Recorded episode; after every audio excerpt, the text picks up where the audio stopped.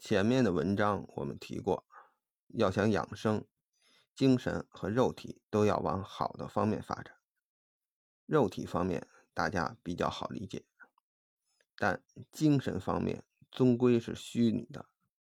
对一些悟性比较差的朋友，还是有很多我前面讲的东西理解不了。今天我们就从更深的层次、更科学的角度。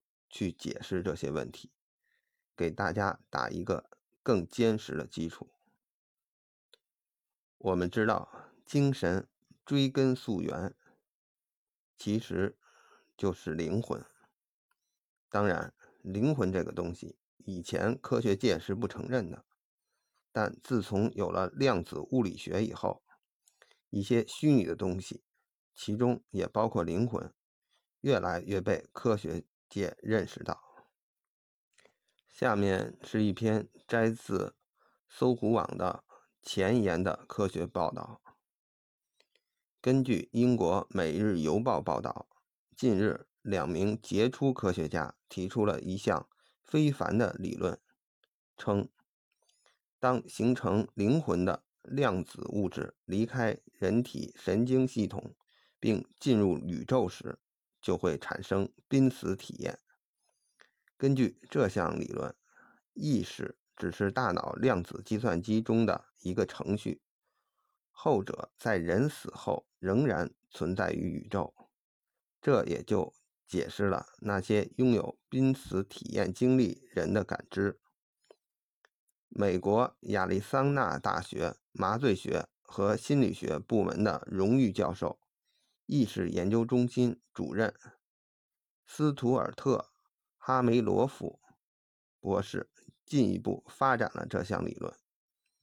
该理论是基于意识的量子理论，后者是由他和英国物理学家罗杰·彭罗斯。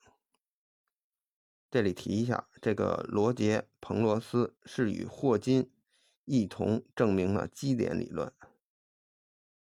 可以说是量子理论的权威，共同提出，他认为我们灵魂的本质存在于大脑细胞内名为微管的结构里。他认为我们的意识经历是这些微管的量子重力效应所致。这项理论被他们称之为调谐客观还原理论。这项理论认为，我们的灵魂不仅仅是大脑中神经元的交互，事实上，它们是基于宇宙的构造而建造的。它们的存在可能追溯到时间的开始。哈梅罗夫博士认为，在濒死体验过程中，微管失去了它的量子态，但它所携带的信息并没有被破坏，相反，它仅仅是。离开了人体，返回浩瀚的宇宙中而已。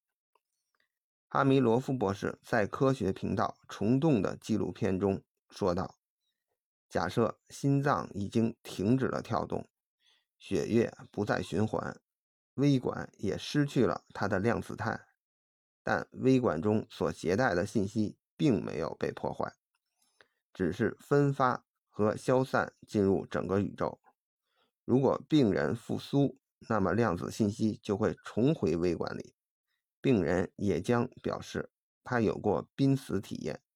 如果病人没有复苏，继而死去，那么这种量子信息很可能会存在体外，可能以灵魂的形式无限的存在。